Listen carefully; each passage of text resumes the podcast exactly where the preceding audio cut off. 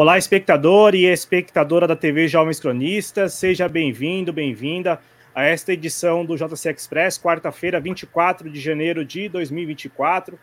Eu peço a você que nos acompanha ao vivo que participe pelo chat aqui no YouTube da TV Jovens Cronistas ou no Twitter também, no arroba Jovens Cronistas, você manda sua mensagem, a gente pode destacar, ler, enfim, é, passar para o nosso convidado e também no Facebook, na página de Política e Sociedade dos Jovens Cronistas, né? Também a mensagem pode ser destacada e lida ao longo do programa.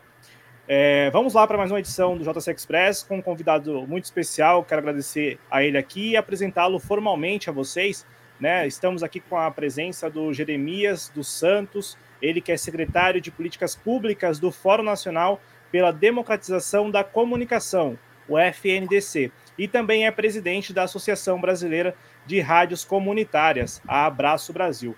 Jeremias, seja muito bem-vindo à TV Jovens Fluminense. Muito obrigado por ter aceitado nosso convite. Também agradeço aí ao pessoal lá do FNDC que gentilmente nos atendeu para tratar de um assunto que, assim, é um assunto que eu particularmente desconhecia até o início deste ano. E eu falo enquanto jornalista mesmo, né? Eu particularmente não acompanhei essa discussão e esse debate é, em torno desta lei que agora foi sancionada. E aí eu Quero somente apresentar ao nosso público o número formal da lei para que eles pesquisem, mas eu peço a você, Jeremias, agradecendo novamente por ter aceitado nosso convite, que explique, contextualize para nós o que se trata dessa lei, que é a Lei 14.812, que foi sancionada no dia 11 de janeiro, salvo engano, pelo presidente Lula. E aí eu passo a palavra a você, Jeremias, para contextualizar. Então, de pronto aqui, pedindo a você que contextualize é, é, em que circunstâncias é, esta lei o então projeto foi discutido na, no Congresso e é, a quem beneficia, a quem interessa é, a sanção pelo presidente Lula. Boa noite, seja muito bem-vindo. Boa noite, Cláudio Porto, boa noite a todos os nossos ouvintes, telespectadores né, das redes sociais. Com certeza, algumas rádios comunitárias colocarão este programa no ar, né, nos mais variados horários e dias, né?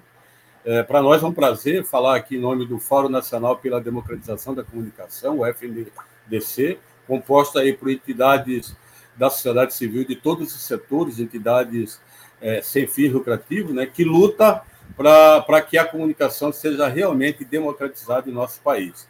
E também faça parte da Abraço, a Associação Brasileira de Rádio Comunitária, que ao longo da entrevista poderemos falar um pouco, né, é, na qual eu sou representante no, do, da Abraço no, no FNDC.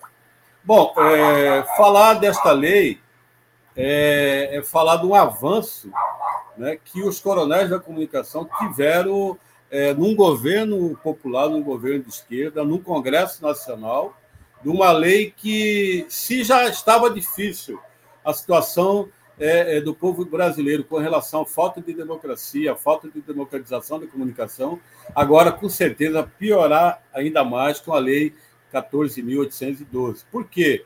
Porque o que, o que sofreu alteração, na verdade, foi o Código de Telecomunicação do Brasil, é, Cláudio, que foi aprovado é, em, em agosto de 1962, nesse Código Brasileiro de Telecomunicação. Veja você que desde é, é, as primeiras rádios comerciais que entraram é, no ar, depois veio a televisão, demorou 40 anos para que o Brasil tivesse um código, é, tivesse uma, uma, um arcabouço jurídico, né, de certa forma, com é, retratando toda a questão jurídica né, do, do meio de comunicação no Brasil, principalmente rádios e TVs.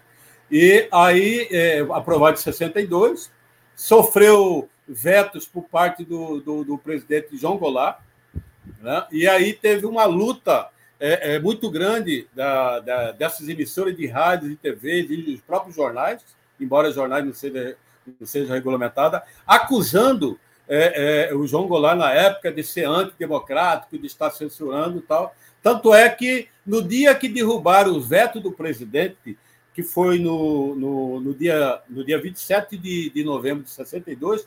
Nesse dia nasceu a ABERT.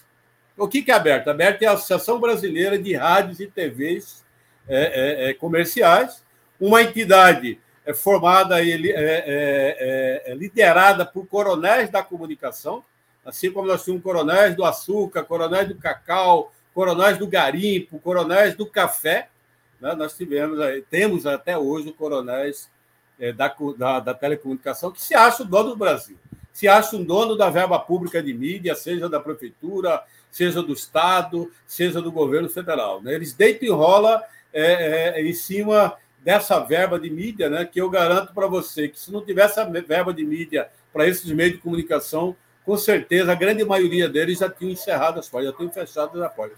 Então é a, a, verba pública de mídia que sustenta a comunicação no Brasil e aí cria, né, essas seis, sete famílias que mandam no nosso país na, na, na, nas comunicações. E aí o que aconteceu? Ah, essa alteração no decreto-lei de 1967 fala o seguinte: que um grupo econômico de comunicação é, é, teria, no máximo, é, seis rádios, é, seis concessões de rádios comerciais e dez concessões de TVs comerciais. Então, esse decreto-lei é, de número 236 de 1967, ele vem vigorando, né? Ele vem vigorando é, desde então e nunca sofreu alteração. Passou por, né, foi criado na ditadura militar, passou pela ditadura militar, passou pelo, né, pelos, é, é, pelas, é, pelos é, governos eleitos, né, governos populares, e nunca sofreu alteração. E o que aconteceu? No ano passado, com o advento de um governo popular, né, do presidente Lula, que assumiu o governo, o que, que eles fizeram? Esses, é, é, esses coronéis da comunicação que, na verdade, você não vai ver ele, o nome deles, né? você vai ver os deputados federais, os senadores. Né? Eles apresentaram um, um, um, uma mudança, né? É, um projeto de lei de número 7, barra 2023, na Comissão de é, Ciência e Tecnologia, Comunicação e Informática. Essa é, foi dada entrada nesse projeto de lei no final, me parece que no dia 22 de, de fevereiro, e só que aconteceu o seguinte: em março, em março, espertamente, a bancada da ABERT, juntamente com a bancada da, da, da, dos evangélicos, a bancada evangélica, daqueles evangélicos que são proprietários de rádios e TVs no Brasil, e não são poucas rádios e TVs que estão na mão de, desse setor, eles aprovaram uma mudança na, no, no, no, na, na Câmara Federal de criar, de desmembrar a Comissão de Comunicação da Comissão de Ciência, Tecnologia, Informática e Inovação. Então veja vocês que eles criaram uma comissão só para eles. Se na Comissão de Ciência, Tecnologia, Comunicação e Informática ele já deitava e rolava, imagina você quando eles criam uma comissão de comunicação. Aí que eles vão é, é, é, é, controlar ainda mais. Embora você tenha lá a bancada da esquerda, mas é muito pequeno, né? Você tem lá, parece que dois ou três deputados do PT, você tem a deputada Luísa Gondina, nossa grande guerreira do PSOL, e mais uns três ou quatro só parlamentares é, é, é, comprometido aí, digamos, com a democratização da comunicação. E aí, o que, que eles fazem? Esse projeto começa a tramitar é, é, é, nessa comissão. Em setembro, final de setembro, esse projeto é aprovado por várias comissões dentro da Câmara. Depois ele é colocado em votação, é aprovado na, em votação na, no, no plenário. E aí, em seguida, vai para o Senado Federal. E no Senado Federal ele teve uma tramitação mais rápida ainda, tanto é que ele, ele chega no final de setembro de 2023 e na primeira semana de dezembro de 2023 ele é aprovado é, é, é, no Senado Federal. Nós fomos de pego de surpresa, é, a gente ficou abismado com essa situação e pior, os próprios deputados de esquerda, digamos assim, foram engolidos no processo. Por quê? porque também me parece que foram pegos de surpresa e não articularam a sociedade civil, no caso, é, é o movimento social organizado, né, movimento sindical, movimento popular, movimento social, o próprio FNDC né, e outras e outras entidades, não articularam a tempo de fazer a defesa, de fazer uma denúncia para o povo brasileiro, os mais de 200 milhões de brasileiros, do que, que significa você é, é aumentar o poderio dos coronéis da comunicação. Então, nesse projeto de lei, é, que hoje uma lei, né, a lei de número 14.812, ela fala o seguinte: aquele, aquele proprietário, aquele, aquele grupo de econômico de comunicação que tinha seis emissoras, a partir de agora terão 20 emissoras de rádios Né? E aquele outro grupo, né, que tinha lá 10 emissoras de TVs, poderão ter 20 emissoras. Ou seja, você potencializou, você calibrou ainda mais esse setor, que é um setor estratégico. Eu diria para você, Claudio Porto, na minha avaliação pessoal, de que se não fosse o meio de comunicação em 2015, 2014, 2015, principalmente 2016, não teria havido o golpe é, é, é, na nossa república que tirou a presidente democraticamente eleita Dilma Rousseff. Foi o meio de comunicação que empoderou é, é, é, legislativo, empoderou o poder judiciário e principalmente empoderou setores da sociedade brasileira que extremamente equivocado, alienado, setores da extrema direita, tanto é que depois, né, depois o setor da extrema direita partiu para é, cima dos meios de comunicação tradicionais, mas empoderou esse povo aí e deram o golpe, né, levou gente na rua. Você veja, é, é, o meio de comunicação criou um movimento, é, Cláudio Porto, que não tem na nossa história recente do Brasil, que é aqueles batedores de panela.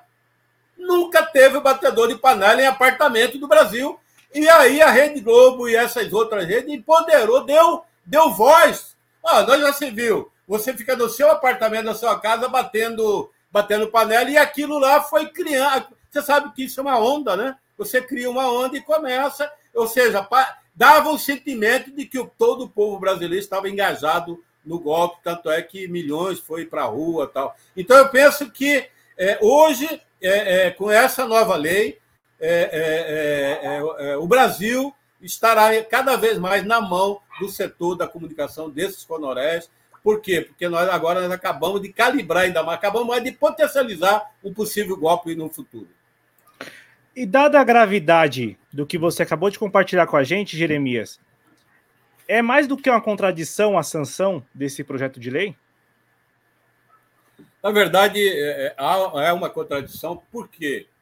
porque o presidente Lula foi avisado, o FNDC é, é, é, soltou um manifesto, enviou para o presidente da República, para que ele vetasse esse, é, é, esse projeto de lei, né, essa lei que foi aprovada, para quê? Para que tivesse oportunidade de, pelo menos 30 dias ou mais, da sociedade brasileira saber disso e poder fazer uma discussão. O que, que aconteceu? Ninguém absolutamente sabe disso nem o pessoal da academia, que discute a comunicação, os professores, estudantes, e muito, muito menos quem está todo dia à frente de uma TV, de uma rádio, nas redes sociais. Ou seja, foi um projeto pego de surpresa. Então, o que nós queríamos do presidente da República, do seu governo? Que vetasse é, é, é, essa lei para que abrisse a discussão. Infelizmente, não acatou a, a, a, o documento do FNDC, que foi enviado logo quando foi enviado na primeira quinzena de dezembro do ano passado, logo é, após a aprovação né, desse, desse projeto de lei. E também, no dia 18 de dezembro, em reunião do Conselho de Participação Social do Governo Federal, que é um conselho composto por representantes do movimento social organizado do Brasil. Lá está é, movimento sindical, movimento popular, movimento social, é, evangélico, igreja católica, é, que fazem parte né, dos movimentos respectivos deles. É, ou seja, lá está, digamos assim, a nata do movimento social organizado do Brasil, né, inclusive aqueles que foram para a rua contra o golpe, né, e aprovou uma recomendação, inclusive a recomendação 01, porque é tarefa do Conselho de Participação Social é de falar para o governo, para o presidente da República, olha, tal projeto não interessa ao conjunto da sociedade e foi aprovado por unanimidade, mas mesmo assim o presidente não respeitou, o governo não respeitou. Para nós foi muita foi surpresa, porque é, é, é, sancionou muito rapidamente esse projeto. Um projeto extremamente polêmico, depois de um feriadão. Na verdade, é, o povo brasileiro pega férias no mês de janeiro, né? Aí você prende o dia 11, onde a grande maioria, né? Estão preocupados aí com grana para comprar livro, matricular seus filhos, outros viajando, passando de férias, etc.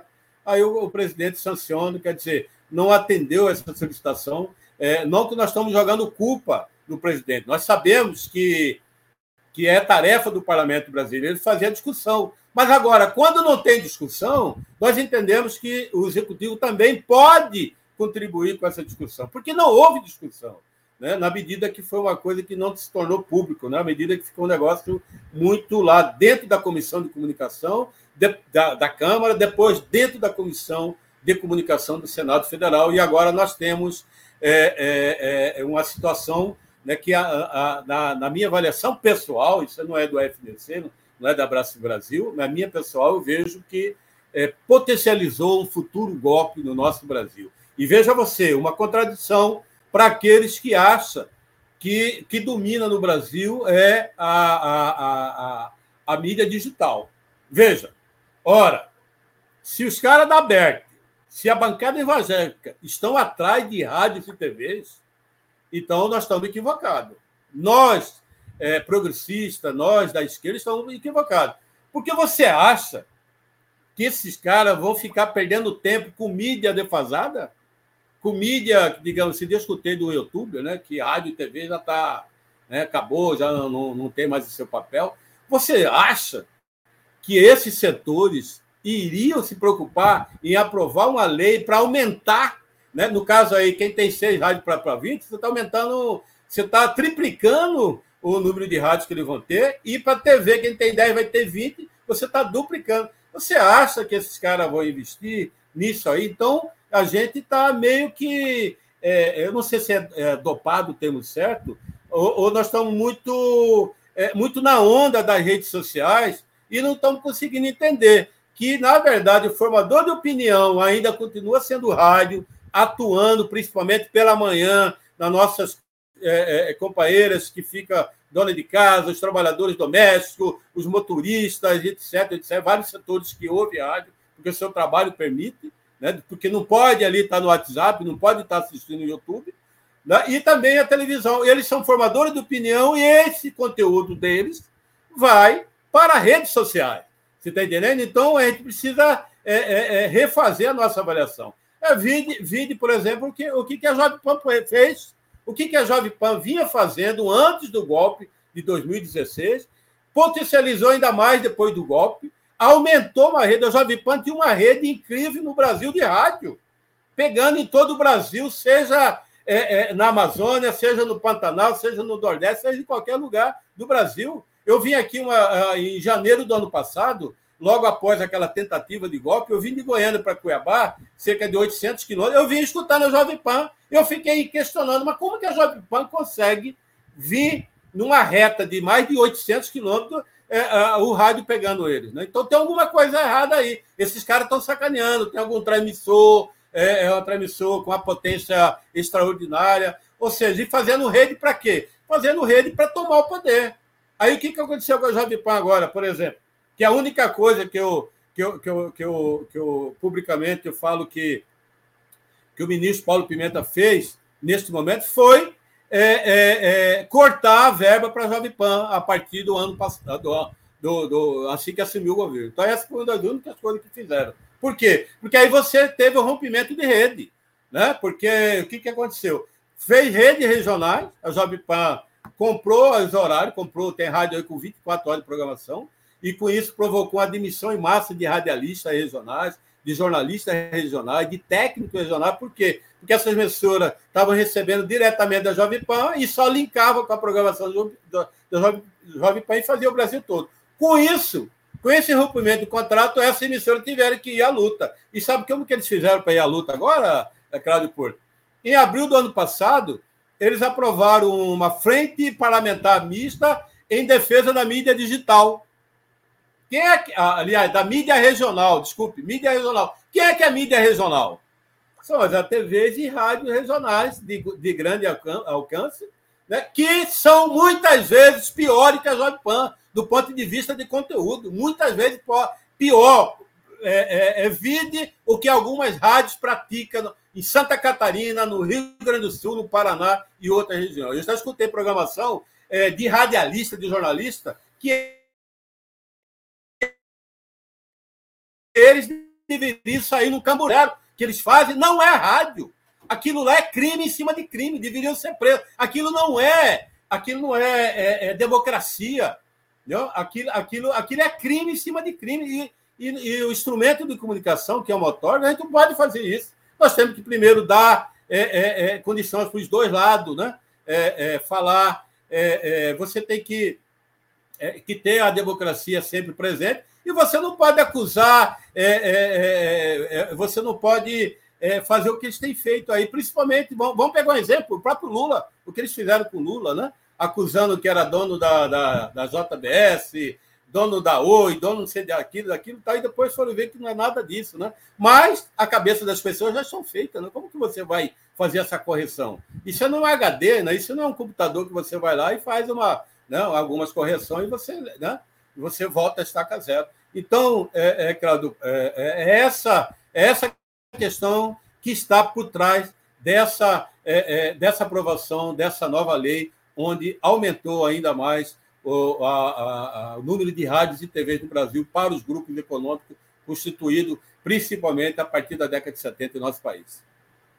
Estamos conversando com Jeremias dos Santos, ele que é secretário de Políticas Públicas do Fórum Nacional pela Democratização da Comunicação, FNDC, que eu convido vocês, é, espectadores e espectadoras, a conhecerem nas redes sociais. Aqui no YouTube tem o canal deles, está na descrição deste vídeo e também nas outras redes sociais. Procura aí por FNDC. Vou passar no chat aqui para agradecer as participações e também cumprimentar os nossos espectadores. Na sequência, a gente continua, porque o Jeremias, ele também é presidente da Abraço Brasil. E aí, eu, é, antes de começar o programa aqui, também tomei conhecimento da, da associação e acho que é muito pertinente que a gente fale um pouco sobre essa, essa construção midiática de 10 anos para cá, né?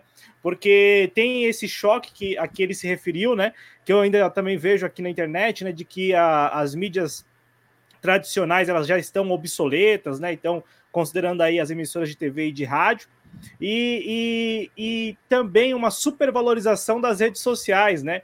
E aí eu, eu, eu vejo que as eleições elas geralmente é, expressam na prática e, e, concretamente como as redes sociais elas têm pouca influência na formação da opinião pública, né? Porque às vezes nas redes sociais você tem aquele ambiente em que um, um candidato ou uma candidata está prevalecendo e aí quando vem a expressão da urna, né? Quando, quando vem ali o, o resultado da, das urnas, mostra que bem aquilo ali não passou de um de um, de um movimento de bolha mesmo, né? É interessante a gente observar sobre essa perspectiva. Eu agradecer aqui ao Cristiano Fanfa, agradecer, agradecer também ao Marcelo Fabian Luna, direto lá, ó, da Ilha do Marajó, tá aqui. É, o André Luiz de Toledo escreveu que é uma uh, parabéns pela oportunidade em poder acompanhar o encontro de hoje, necessário e urgente.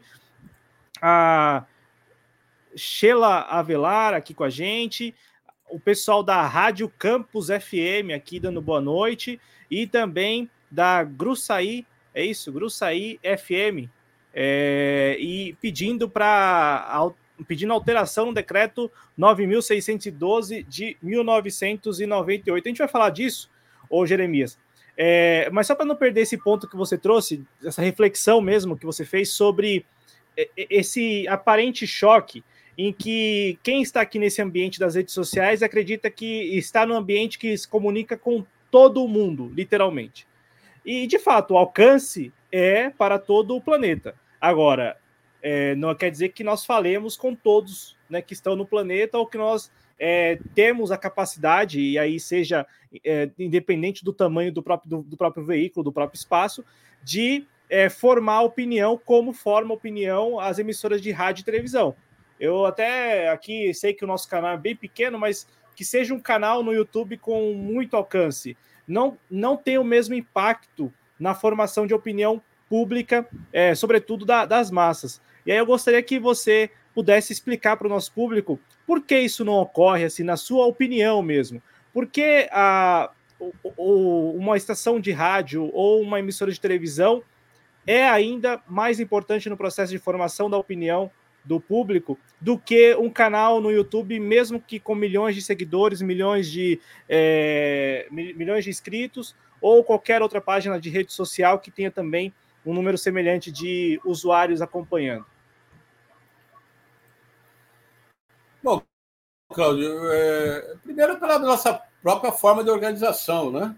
Então, por exemplo, é, é, nós temos milhões de trabalhadores que a, a, tua, a profissão deles não permite eles estarem, é, é, por exemplo, numa rede social. Um motorista de ônibus, ele não pode estar no WhatsApp, senão ele vai cometer acidente. Ele não pode estar no YouTube, né?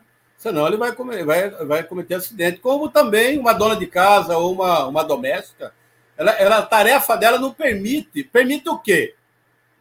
Duas coisas: escutar a rádio ou ligar a televisão no volume alto e ficar escutando só o áudio da TV. Porque ela também não pode ficar limpando a sala da frente da televisão. Né? Então, o rádio ele é um veículo é, é, é, que no Brasil tem pouco mais de 100 anos. Né?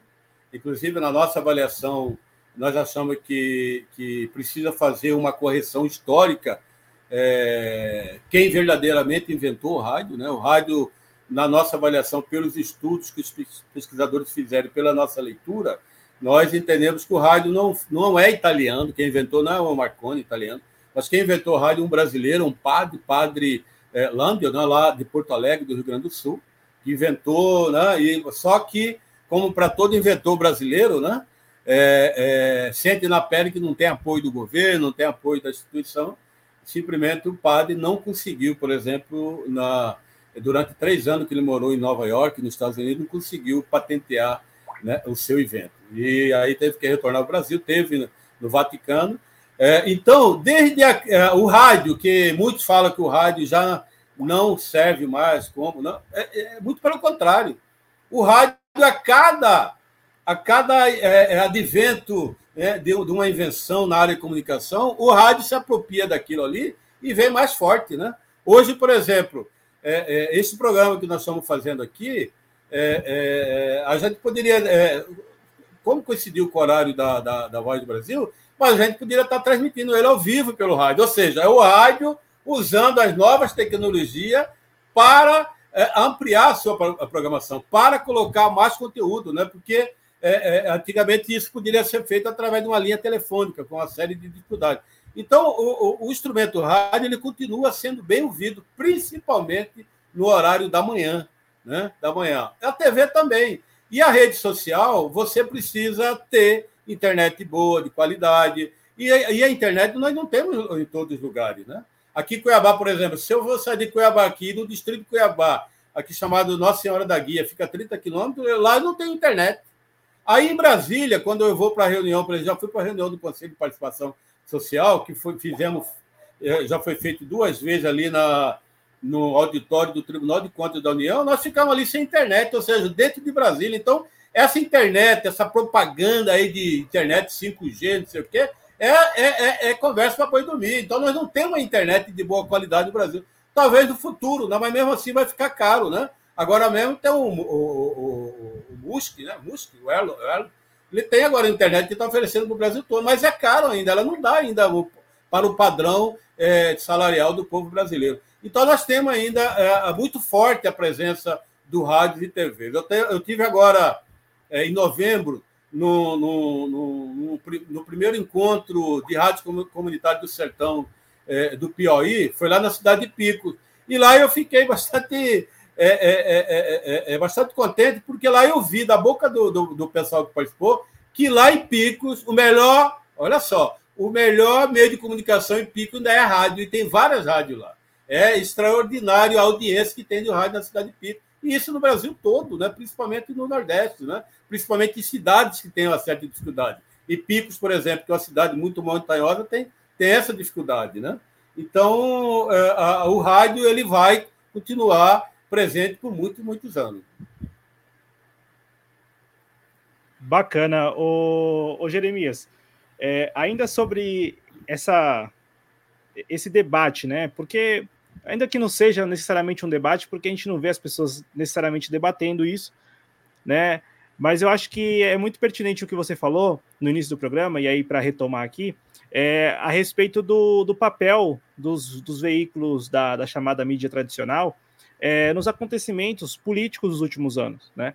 É, tanto é que, eu, pelo, pelo que eu percebi, também você é um, um observador da, da, do comportamento da mídia, e aí é, a, a que você acredita, por exemplo, o comportamento de veículos que outrora é, estiveram é, não somente contra, mas pavimentando mesmo o, o caminho que levou ao impeachment, depois que levou à ascensão do ex-presidente Michel Temer, do próprio é, presidente Bolsonaro, e que, diante do próprio desgoverno Bolsonaro, o governo anterior, é, o, esses veículos da, da mídia é, entenderam que seria interessante apostar naquele que já governou em outras duas oportunidades, e aí nós tivemos aquela campanha eleitoral de 2022 em que claramente havia ali setores da mídia é, hegemônica mesmo, acompanhando com atenção a campanha do, do, do presidente Lula,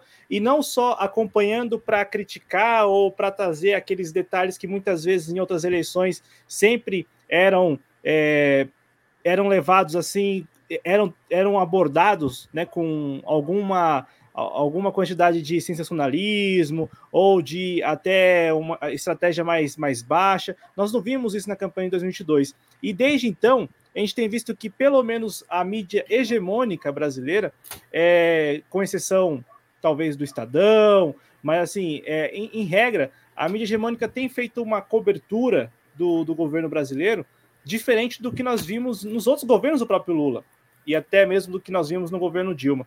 É, na, sua, na sua opinião particular, enquanto observador, é, isso se deve apenas à, à questão das verbas publicitárias do governo?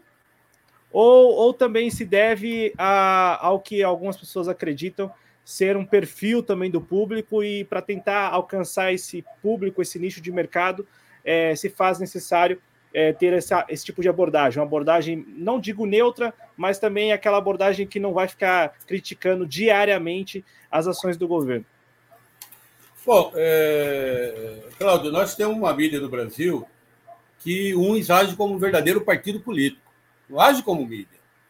Tem outros que agem é, como empresas privadas, né? na medida, por exemplo, que defende o fim das empresas estatais, na medida que mente para o povo que reforma trabalhista ia melhorar a, a, a, para os trabalhadores brasileiros, ia gerar mais emprego, na medida que mente para o povo brasileiro que a reforma é, é, é, previdenciária do governo Bolsonaro ia melhorar o povo brasileiro. E, e, uma grande mentira. E a mídia que e a mídia que fez as mentes e corações do povo de chegar a ponto do trabalhador estar tá defendendo a, a reforma previdenciária, sendo que os que estão aposentados agora e vão aposentar agora estão com dificuldade, e é a juventude que está aí a entrar no mercado de trabalho talvez nem conseguirão aposentar por conta é, é, dessa reforma que foi feita. Então, é, é na minha avaliação, a mídia age dessas duas formas: ora como partido político, ora como, como verdadeiras empresas com interesses é, lucrativos. Né? Por isso que ela defende um Estado neoliberal. O que é um verdadeiro absurdo. Né? Primeiro, porque essa mídia é uma mídia de concessão, ela é uma mídia pública, concessão né, é, é, é através do Estado, onde eles não poderiam fazer isso. Né? E é, quando você fala dessa mudança, eu acredito o seguinte: a mídia ela jogou tão fortemente no golpe, tão fortemente nesse papel de mídia, partido político, de mídia empresarial, mídia é, proprietária, mídia interess, interessado na Bolsa de Valores, mídia interessado nas ações da Rede Globo, né? e, nas ações da Petrobras, etc. O que, que aconteceu? Essa mídia, como ela também não politiza, o que, que aconteceu? Surgiu no mundo todo né, um movimento de extrema-direita e esse movimento chegou no Brasil. E o movimento de extrema-direita, esse movimento fascista, ele é o seguinte: você é amiguinho dele agora, conforme for essa noite, amanhã você acorda como inimigo. Não sei se você já reparou como que eles fazem aí com, com os amigos que se torna se torna adversário deles, né? E eles vão para cima, né? Inclusive chega até a matar, né? Agora mesmo, né, teve lá o cara que pegou 51 anos de cadeia porque depois da apuração viu lá o pessoal, né, no, se não me engano, no Paraná, é, é, é, comemorando, foi lá e matou, né? Matou lá um, duas pessoas.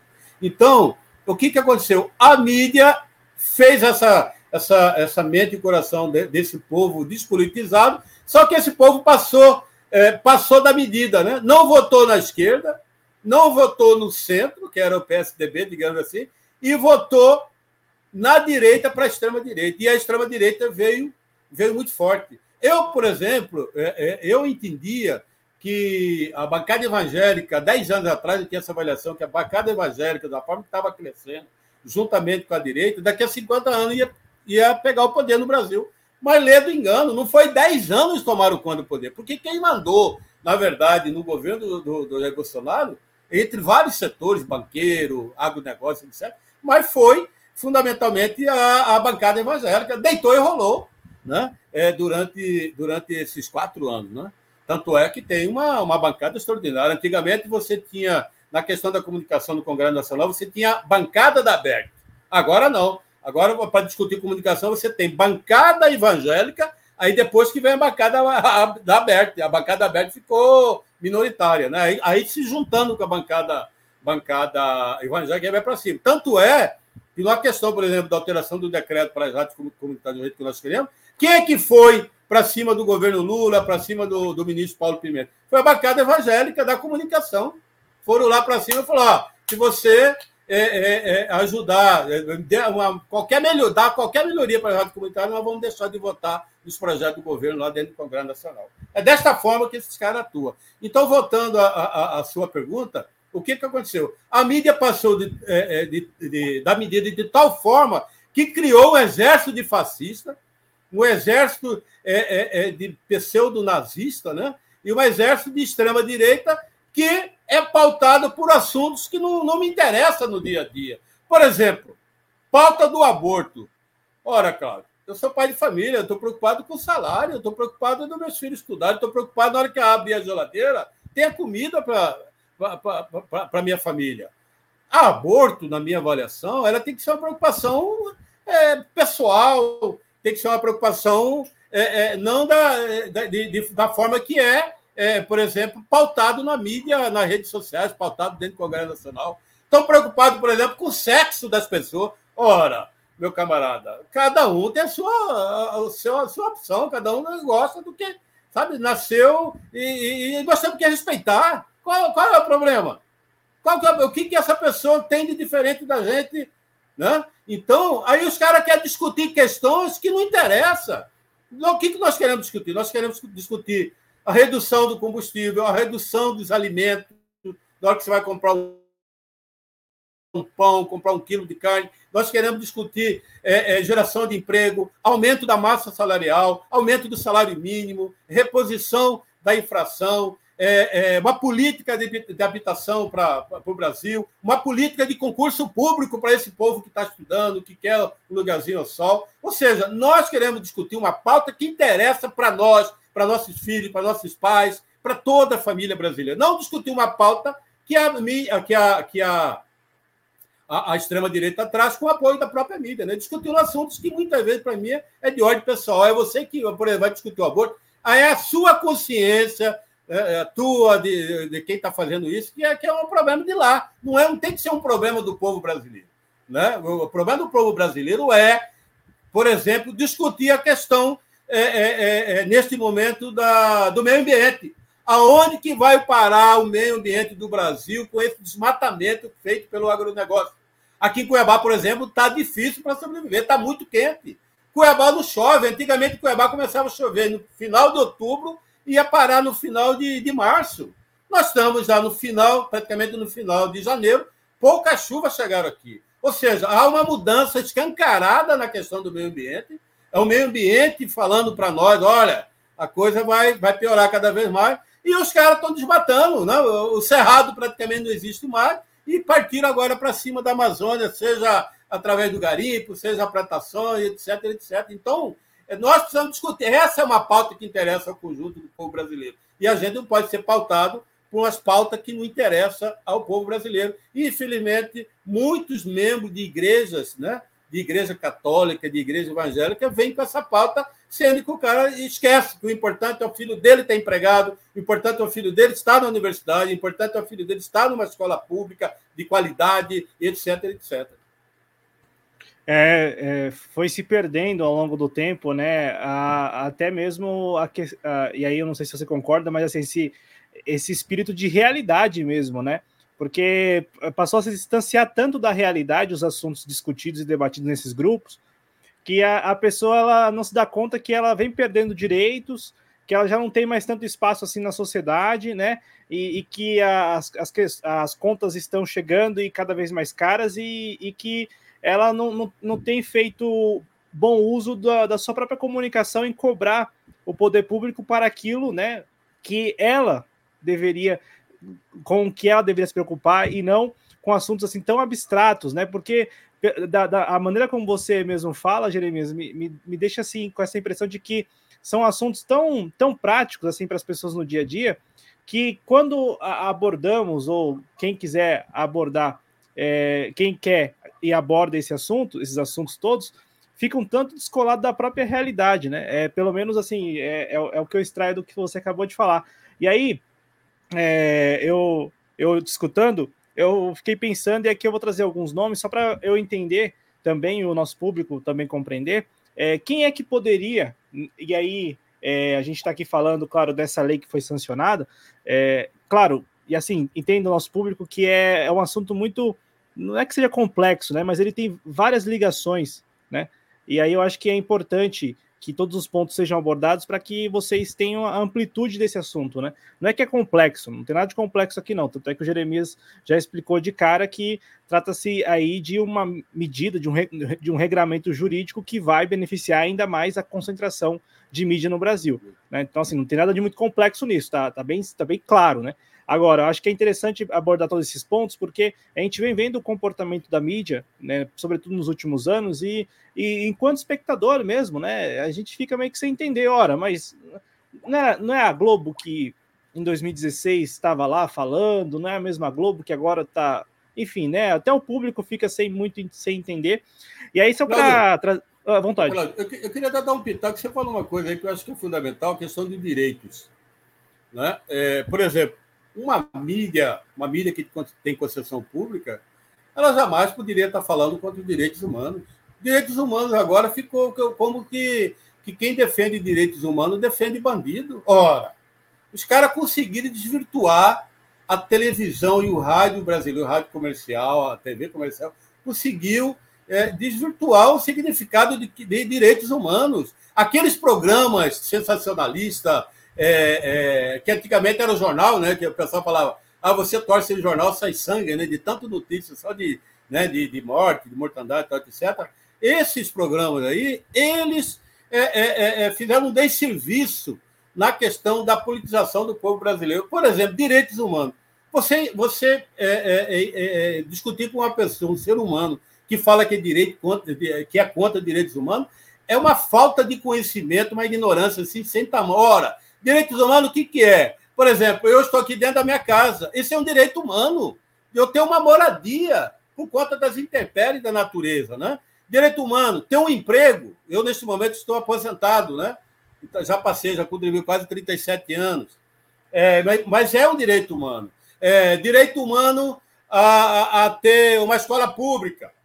Né? Então, a, a, esse significado ele foi, ele foi dizimado, ele foi é, foi uma covardia enorme e o povo cai nessa. Então você não vê, por exemplo, na igreja evangélica tem discussão de direitos humanos, os pastores têm discussão de direitos humanos, com certeza não vai ter. Primeiro porque é da preparação deles, né?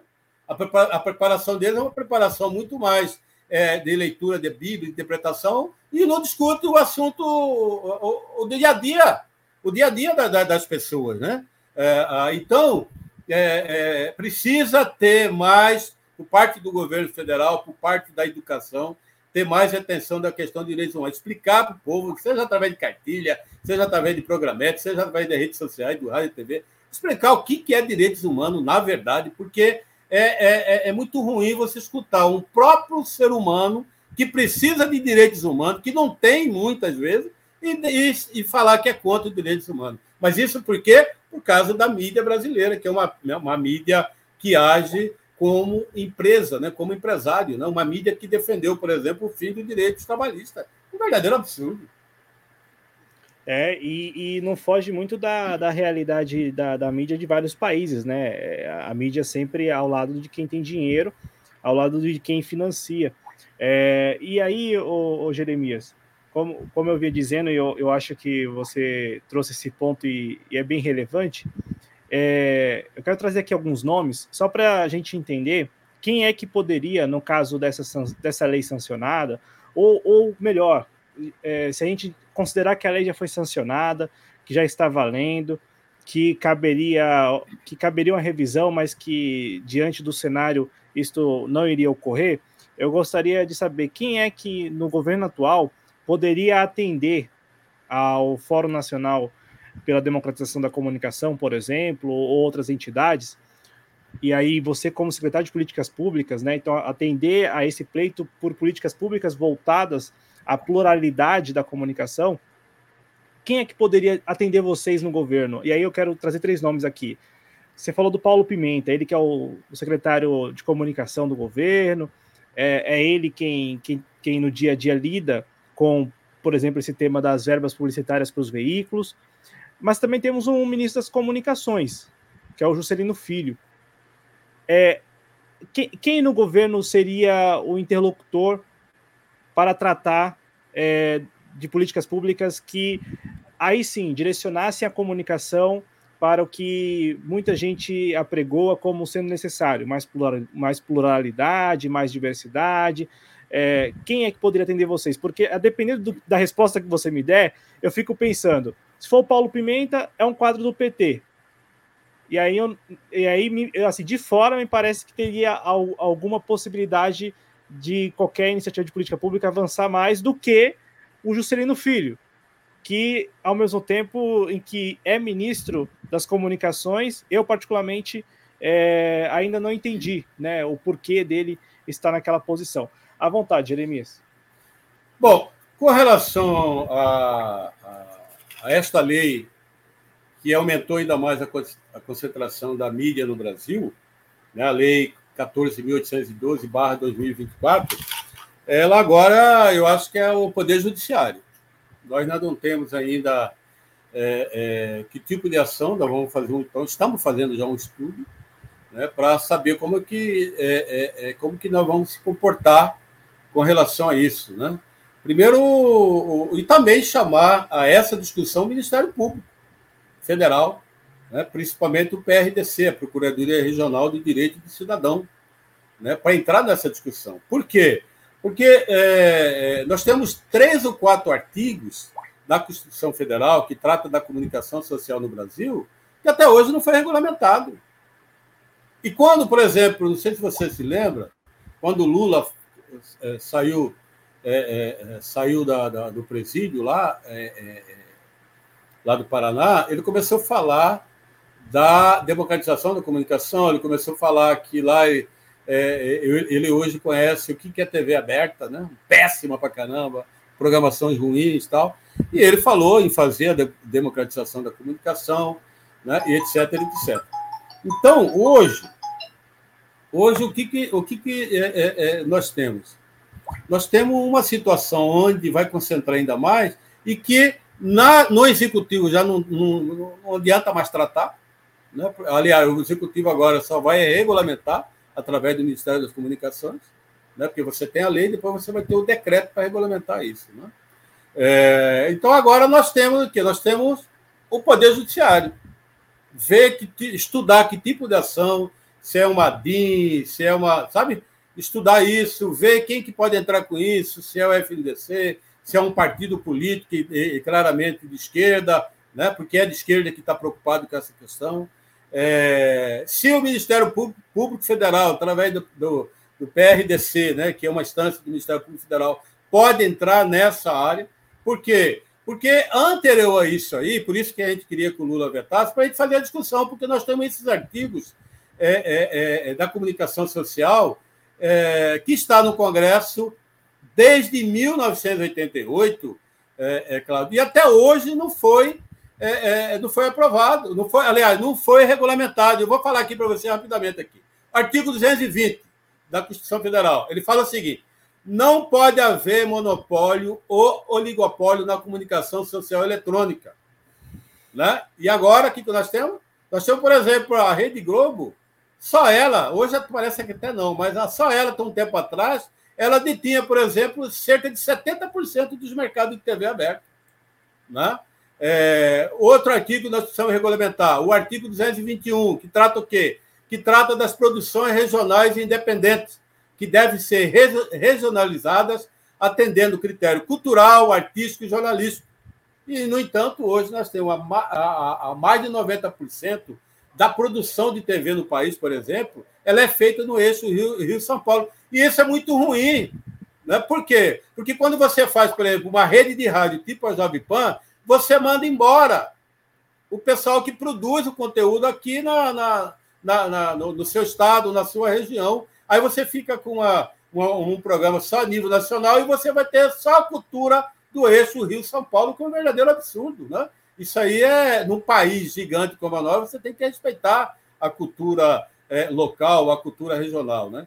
Também falta regulamentar o artigo 223, Cláudio. Esse artigo fala o seguinte: ele define o sistema de comunicação no país, que deve respeitar a complementaridade entre os setores de comunicação pública, privada e estatal. E, no entanto, o que, que a gente vê? A maioria do espectro de radiodifusão é ocupada por canais privados com fim lucrativo. Ora, antes de regulamentar o artigo 223, os caras já aumentaram ainda mais né? ainda mais o número de rádios e TVs comerciais. Quer dizer, ficou, ficou pior do que estava né, antes dessa lei. E também regulamentar o artigo 54, que é aquele que o político não gosta nem de ouvir falar. Né?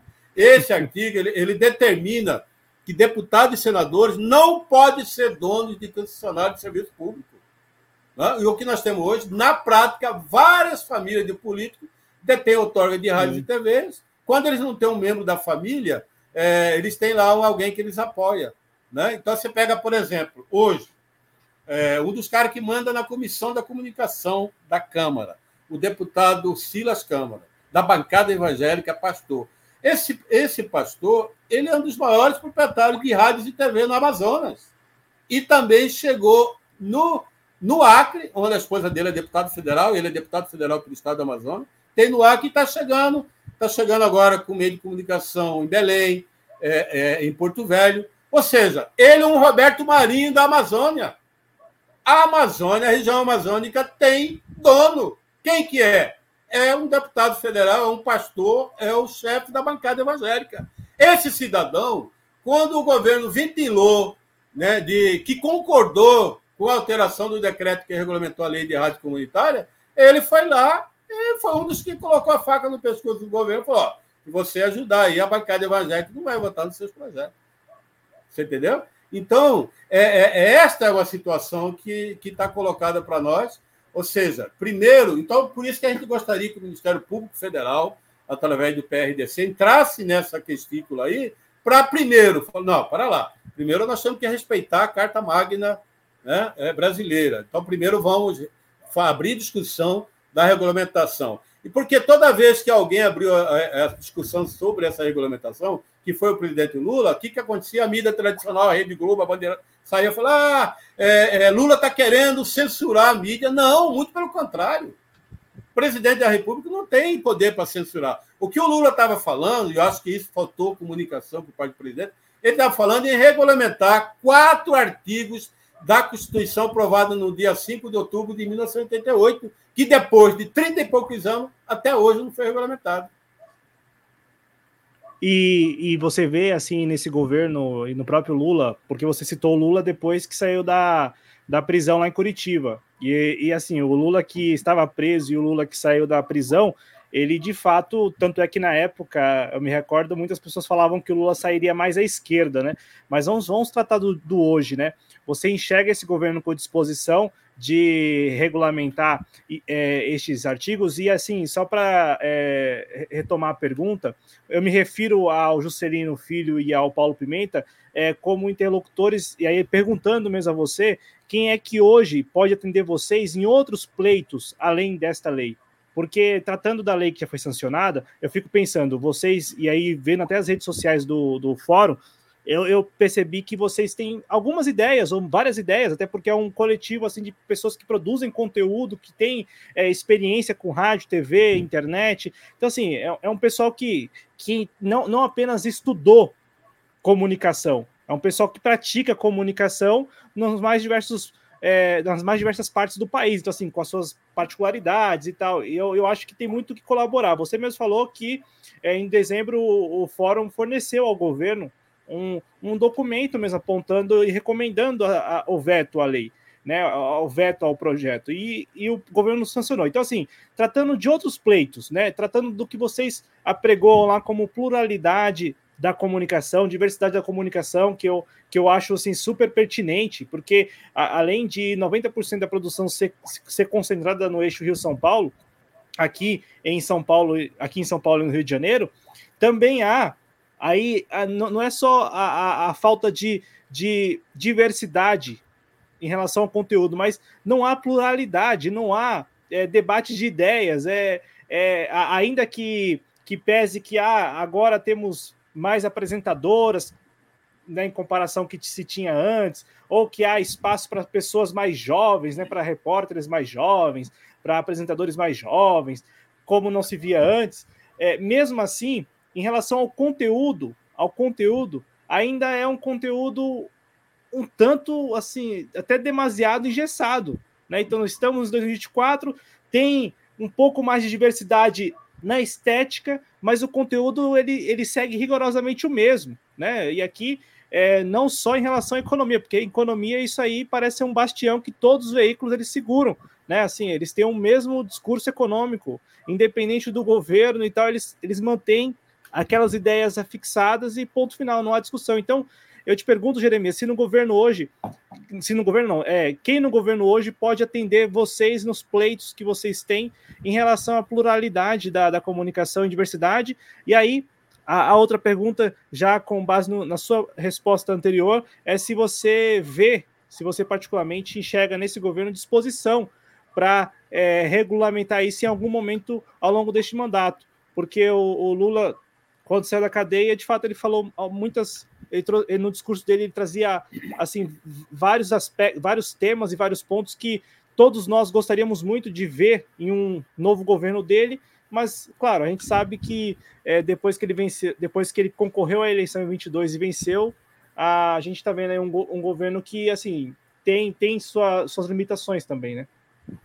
É bom, eu, eu acho que é, é, primeiro a gente tem que analisar que uma coisa são nossas vontades e outra coisa é a realidade. Né? Então, eu percebo, por exemplo, que o povo brasileiro é, votou muito bem para presidente da República. Né? Você elegeu um presidente com as melhores propostas, um presidente que comprometido com o país, comprometido com as políticas sociais, comprometido com o povo brasileiro, um presidente que gosta do povo brasileiro. Diferentemente um outro que ficou quatro anos e não construiu uma casa, por exemplo. Construiu uma casa, é vergonhoso isso. Você ficar da presidente da República, sabendo que o povo brasileiro tem um déficit, né? É, é, que o Brasil tem um déficit muito grande de moradias populares, né? e o cara não construiu uma casa. Então, só aí já era para um monte de gente abandonar o barco. Né?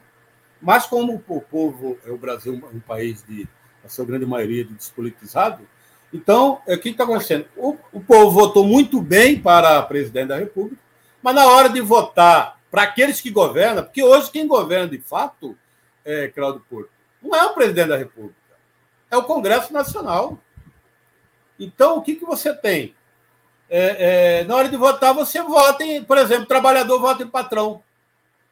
Aqui em Mato Grosso, Cuiabá. Trabalhador aqui votando em, em mega empresário do agronegócio.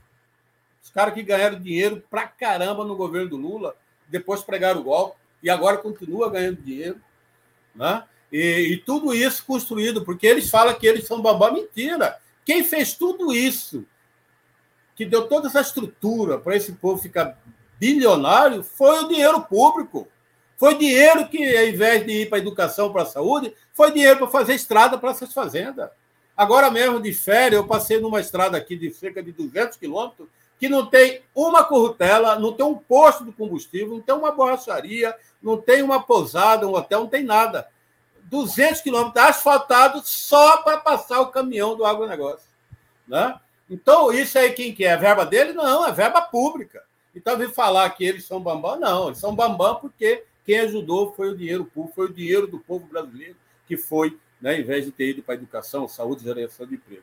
Então, o que, que nós temos? Então, o povo brasileiro precisa votar. Não adianta você votar num presidente progressista e vota num deputado canalha, num deputado que está preocupado lá em discutir só o negócio de aborto. Está preocupado lá, e tem deputado que vai lá só para discutir a questão da liberação de armas. Isso é um absurdo. Um trabalhador que precisa da política social votar num cara que está preocupado só com armamento é um absurdo. Nós precisamos de comida, nós precisamos de comer, nós não precisamos de bala, não, nós precisamos de revólver. Então, o povo brasileiro precisa é, acompanhar isso. E o Lula precisa ser corajoso também. Na hora da eleição, pedir voto para o povo dele. O Lula não faz isso.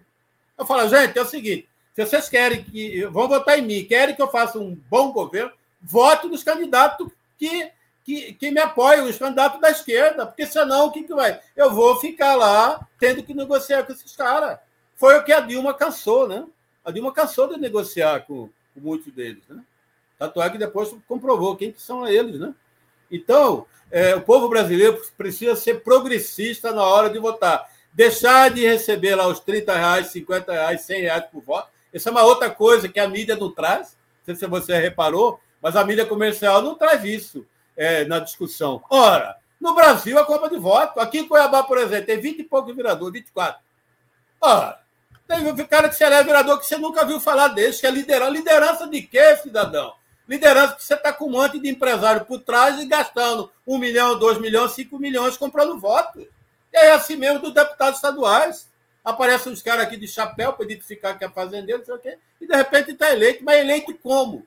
Através da grana, é voto comprado, e isso não se discute. Não sei se você já, já, já percebeu isso, mas no Brasil não discute. Então o povo precisa aprender a votar. Bom, voltando à sua questão. Eu falei isso aqui justamente para dizer que quando você tem um Congresso onde você só tem 150 deputados no universo de 513, aí fica difícil para governar.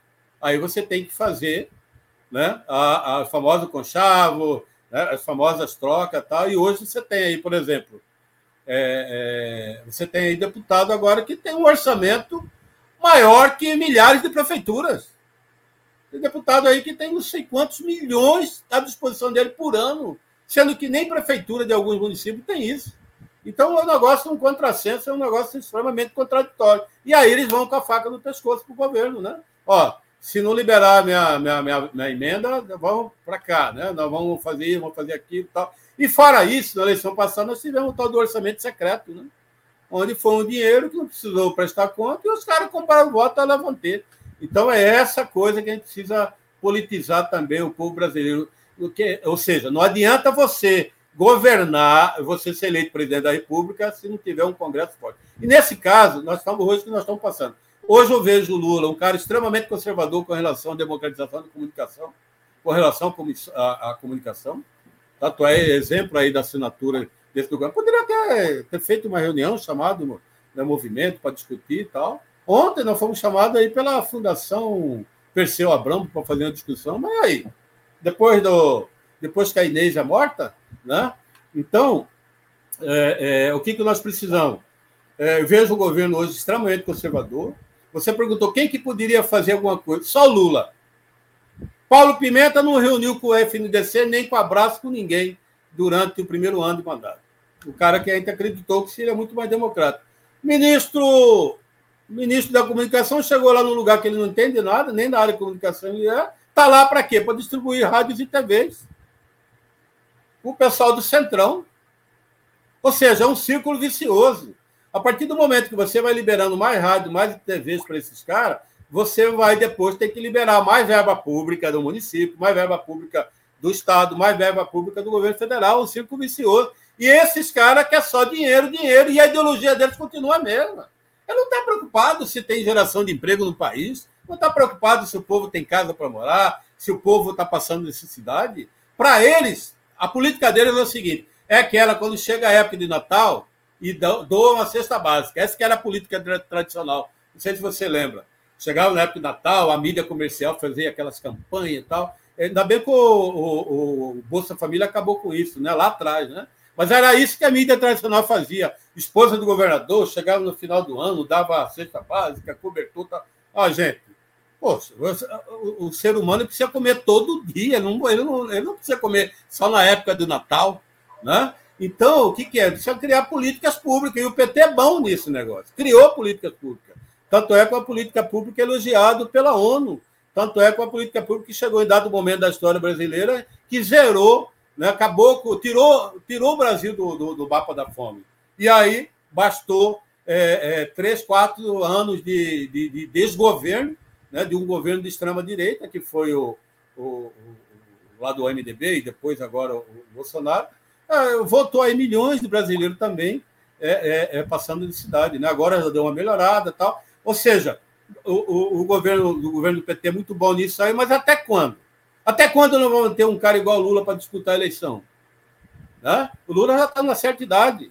Tem, tem pique ainda para mais um mandato, mas até quando? E outro, até quando é, esses caras vão permitir que, né, agora mais na, potencializado com esse meio de comunicação?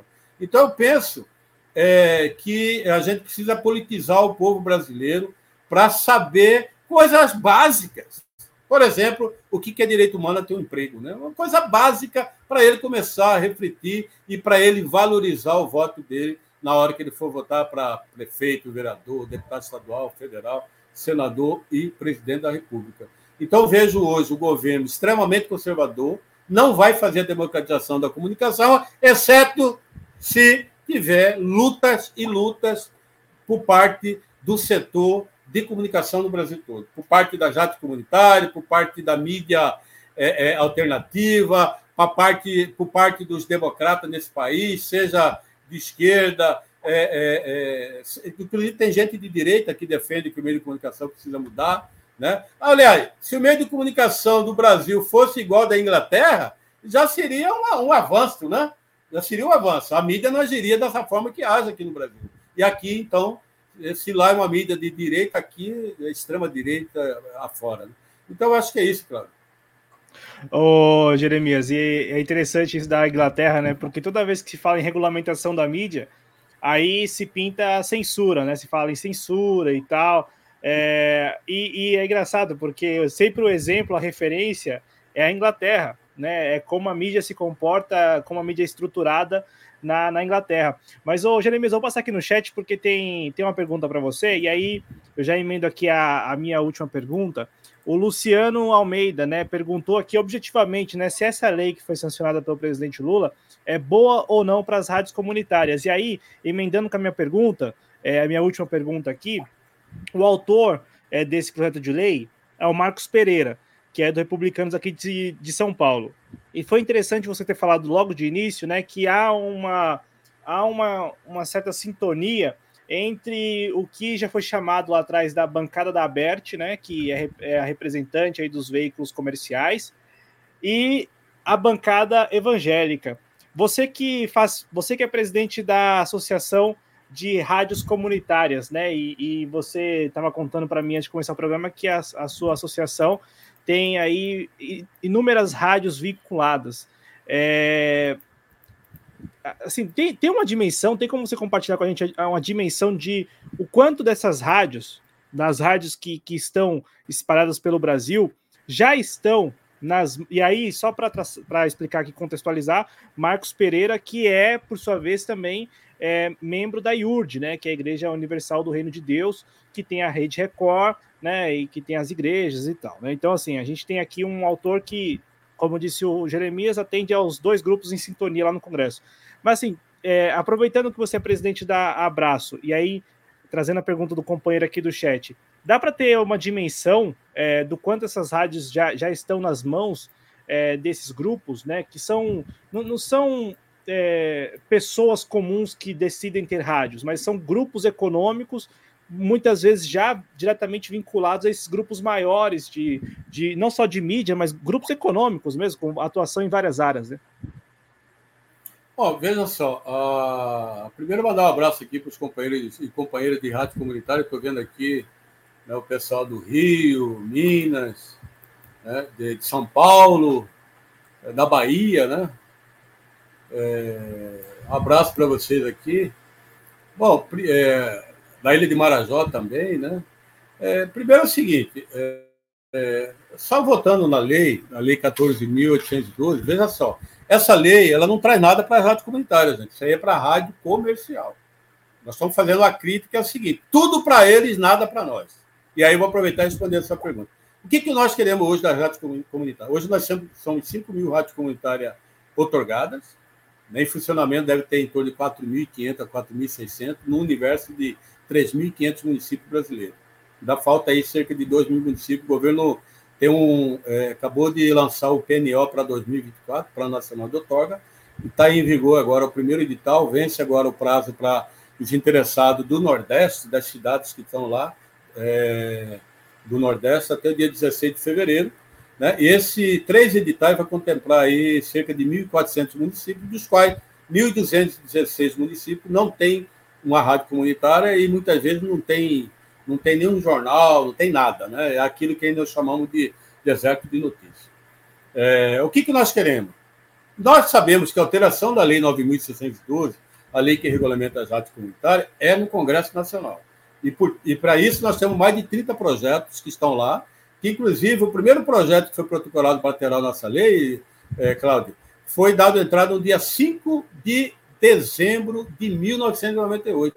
Até hoje, esse projeto não foi apreciado por essa comissão, hoje a Comissão de Comunicação, para você ver a situação. Nós temos um projeto que foi aprovado há, há quatro anos e meio é, no Senado Federal, foi o primeiro projeto que nós conseguimos aprovar no Senado Federal, que trata do aumento de 25 watts, do transmissor de 25 watts para até 150 watts né, a potência, e criação de mais um canal por município. Né? Então, hoje a rádio comunitária é regulamentada se tiver quatro rádios no município, ela vai funcionar na mesma frequência. São Paulo, por exemplo, a capital, tem 34 rádios comunitárias otorgadas, funciona numa frequência só. Né? É, e lá é pior, lá, lá funciona na, na faixa estendida, lá funciona na 87,5, 87,7. Então, é, isso nós sabemos, é lá. Nós, então, nós estamos lá no Congresso para isso, embora a comissão de comunicação seja tomada lá é, na sua grande maioria, por representantes da bancada evangélica e da bancada da, da ABERT, e por isso nosso projeto não vai para frente. Inclusive, o deputado que eu citei aqui, o Silas Câmara, ele é o, o cara que está como relator, tem mais de três anos nesse projeto nosso de aumento de potência, criação de canal de um canal. É um desrespeito às rádios comunitárias, é um desrespeito à democracia, é um desrespeito ao povo brasileiro, porque ele está lá, ele precisa trabalhar, e é um desrespeito ao Senado Federal, porque é um projeto que foi aprovado inicialmente no Senado Federal, então deveria ter é, é, é, é uma, uma, uma, certa celeridade. É, do governo Lula, o que, que nós queremos do governo Lula? Nós queremos simplesmente do governo Lula a alteração do decreto 2015, barra 98. O que, que é isso? É o decreto que regulamentou a lei 9.612. Na época que a lei foi aprovada, quem era o, quem era o ministro da Comunicação era o Sérgio Mota, o famoso Sérgio, né? era o xerife aí do, do, do, governo Fernando Henrique. Né? Aí, depois que foi aprovada a lei no dia 19 de fevereiro, é, me parece que em abril ele, ele foi a, a, a, óbito. Mas ele já tinha deixado o decreto pronto. Tanto é que assume é, é, no seu lugar o, o, o, o ex-senador, deputado federal Pimenta da Veiga, que foi o ministro que sancionou esse decreto.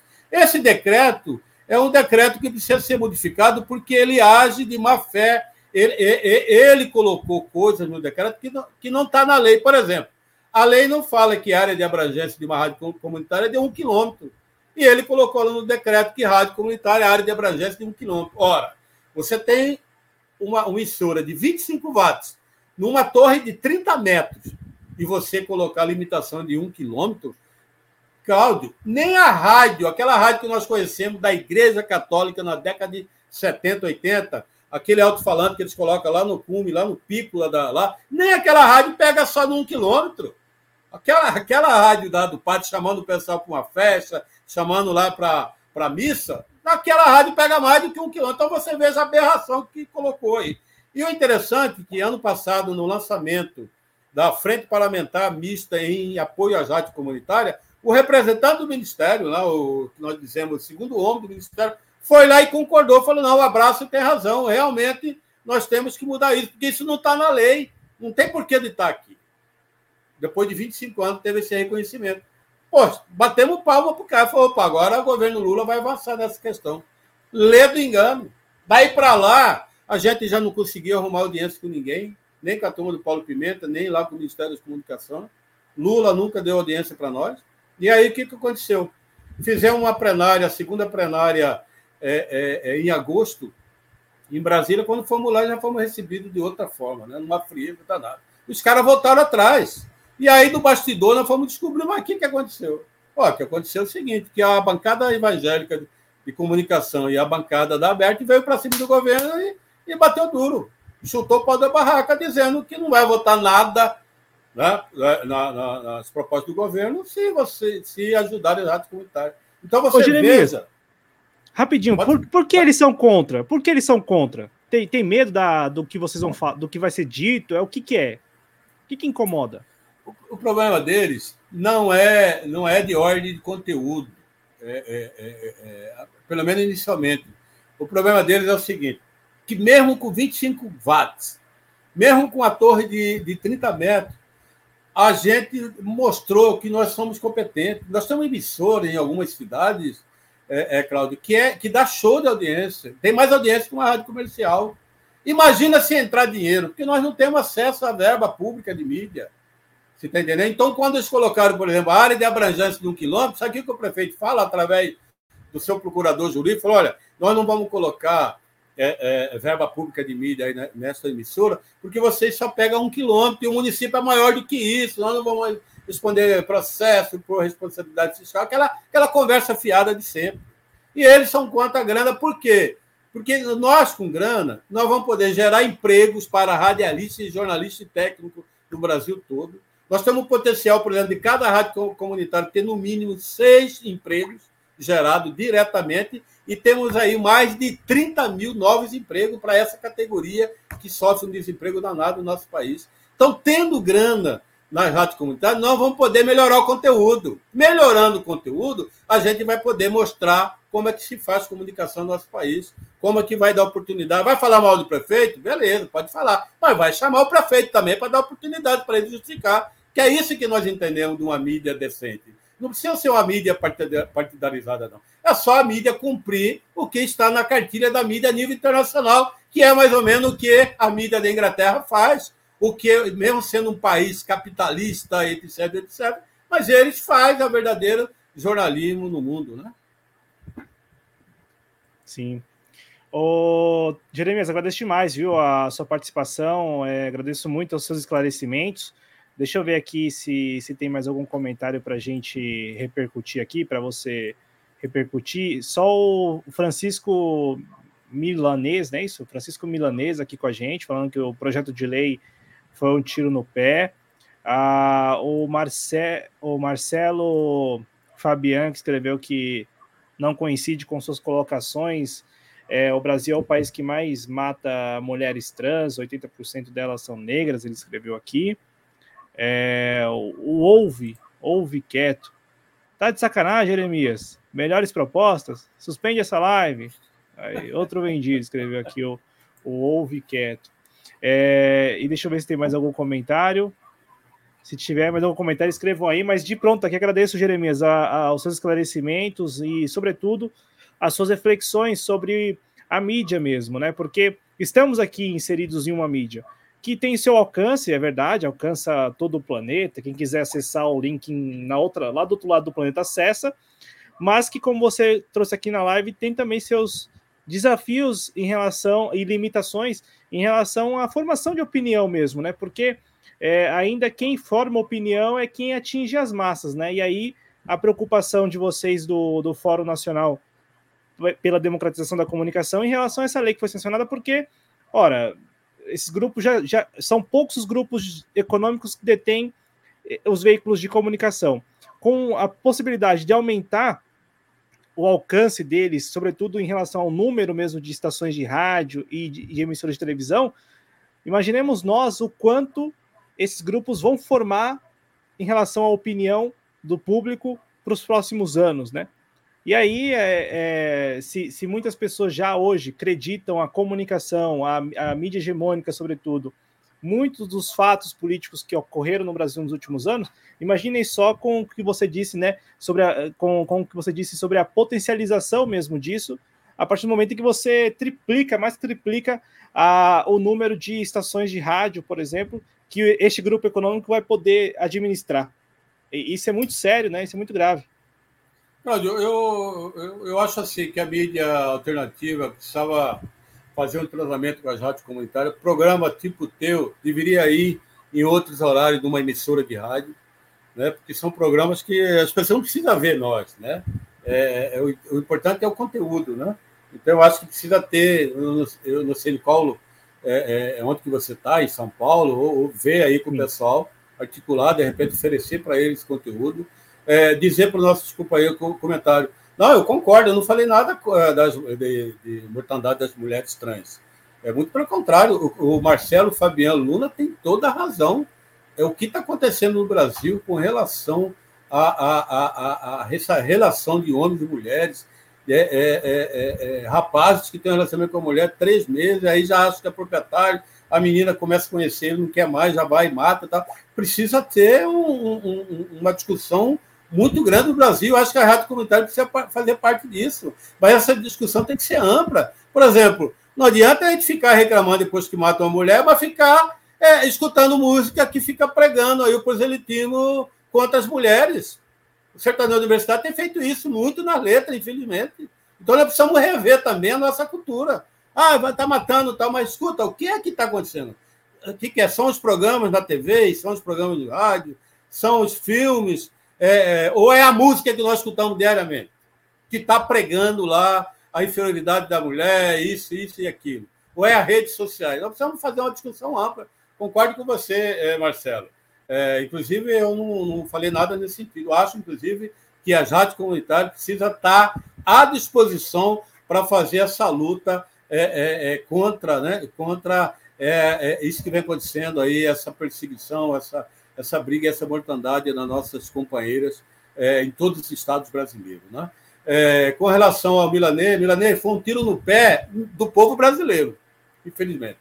Né? Mas para ele foi mais, vai, vai, vai ser mais dinheiro, vai ser mais conteúdo dele espalhado no Brasil e, infelizmente, conteúdo, se fosse conteúdo que interessasse, interessasse a nós, com certeza a gente não teria mídia alternativa, não teria mídia comunitária, teria não, já estava bom demais, né? né Mas não, nós existimos por quê? Para a gente fazer o contraponto, para a gente mostrar para a sociedade que tem brasileiros que querem acesso à comunicação, que querem a democratização da comunicação, e nós entendemos que o presidente Lula é o cara que pode ampliar a democratização da comunicação. Não adianta fazer discurso só na época da eleição e quando o governo essa coisa não amplia.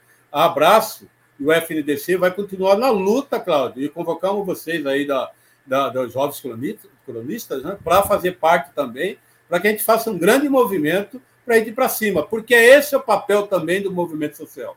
O nosso papel, gente, não é votar no presidente e deixar lá, não. Ele vai fazer o que nós queremos. Não é assim.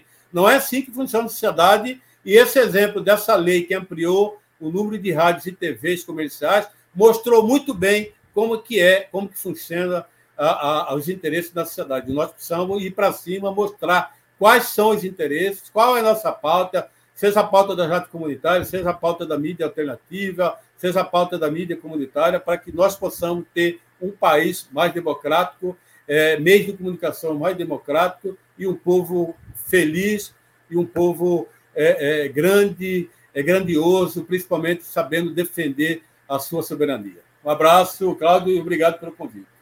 Muito obrigado ao Jeremias dos Santos, secretário de Políticas Públicas do Fórum Nacional pela Democratização da Comunicação e também presidente da Associação Brasileira de Rádios Comunitárias, a Abraço Brasil. Obrigado a todos que nos acompanharam. Eu peço encarecidamente a quem nos acompanhou, tanto na, ao vivo quanto no vídeo gravado, já disponível aqui na TV Jovens Cronistas, que deixe o like, se inscreva no canal, é muito importante mesmo que você se engaje é, neste projeto de comunicação e mídia independente alternativa. Muito obrigado a todos, até mais, muita saúde para todos nós, forte abraço, tchau, tchau, gente, valeu, obrigado.